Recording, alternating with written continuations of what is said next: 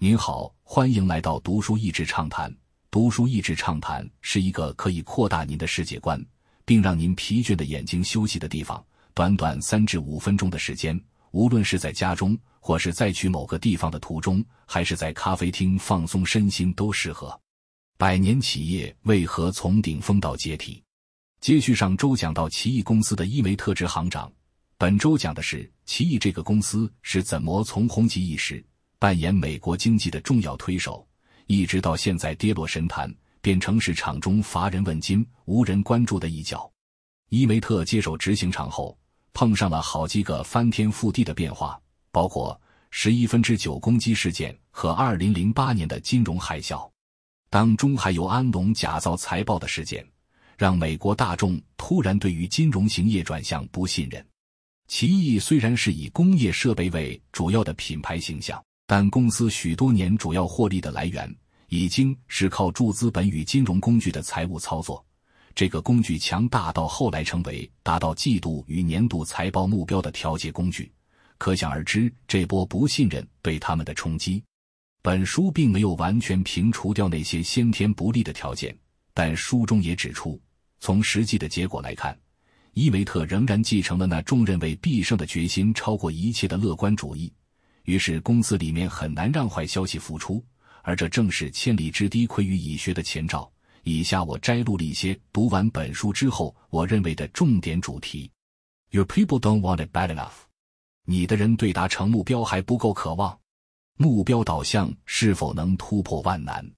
这一句看似精神指标的话语，正是其以前执行长伊梅特对于表示难以达成目标的主管所说的话。在奇异公司里。达成财务目标是一个不可撼动的圣旨。杰克韦尔许多年来一直能够达标的，却让公司的股价创下新高。但这个的背后是对于财务操作的依赖，以及无法接受任何坏消息的文化。书中描写到，甚至公司的财务团队以及聘用的会计师事务所，在检核的时候，竟然都是以想办法帮助实业处数字做到目标为主。而往往造成寅吃卯粮，或甚至是用各种手法让账面上好看。同时，因住前面今年的达标，投资人以及董事会很少会提出任何的质疑，或是讨论公司的重大决策。这样的文化从上到下，基本上许多的决策都是都为了达成这些预设的数字而配合演出。当便宜的钱容易拿到的时候，都不会看到问题；但是在市场投资人信心低落的时候，再多的意志力也无法掩盖资金枯竭的事实。有决心，更要有面对真相的勇气。不要让故事与现实脱钩。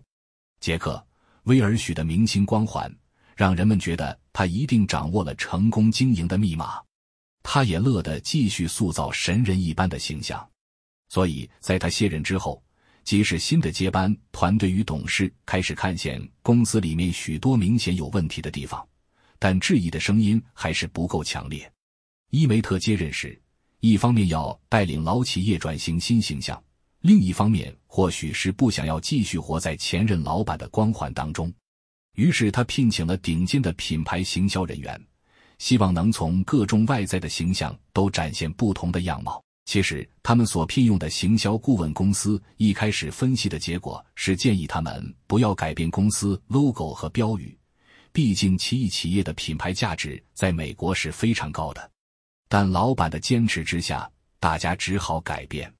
如果你有清楚的策略，然后把故事说好，这的确很好；但如果美好的故事背后没有明确的策略底气，那就很容易与现实脱钩。书中一个例子就是他们对软体做数位化的策略，在二十一世纪初。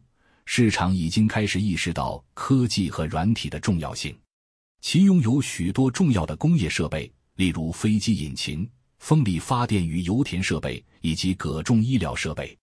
以他们深入的行业知识，能够写取大数据，并且用这些数据提炼出有用的资讯，似乎是非常理所当然的事情。可是，当公司高层对这些事物并没有深入的理解，却大力投资和行销这样子的概念。也鼓动整体业务大军去销售他们自己不太懂的东西，最后的下场就是收掉整个业务。企业能永续的基本条件。现在的企业寿命已经比上一个世纪的要短。对于企业要如何能够延续，不同的观点会有不同的想法。常见的包含有好的产品，很能销售，有足够的创新，或是好的执行力等等。在其实最基本的一个条件就是拥有足够的现金流。这听起来一点都不是什么了不起的事情，但一个不小心，很容易在追逐其他的事情时，忘了最根本让命脉维持的这个血液。很难想象，奇异这样子的大公司，竟然会对于它主要获利来源的引擎如此的不清楚。这让我想到，为什么一些赚大钱的人，如果一个不小心，也是很容易破产了。看这本书，心里总是会在想，整个过程当中，董事会与公司内控的制度怎么会看不见这些问题呢？在成功的时候，很多的问题会让人觉得瑕不掩瑜，但景气不好的时候，往往也来不及修正了。现在的社会当中，不管是企业或是个人，都有许多人设崩坏的事件发生。我想，要能避免这样的情况。真的只能刻意让生命中有那些像镜子一般反映你真实状况的人。或许在企业或是个人，那些愿意说真话、指出问题的，才是我们该留心倾听的。今天的内容就到此为止了，十分感谢大家收听《读书益智畅谈》节目。如果对我们的内容感兴趣，欢迎浏览我们的网站大书 easy 点 net，或是关注我们的粉丝团“读书益智”，也可以分享给您的亲朋好友。欢迎继续关注我们下一期节目，下次见。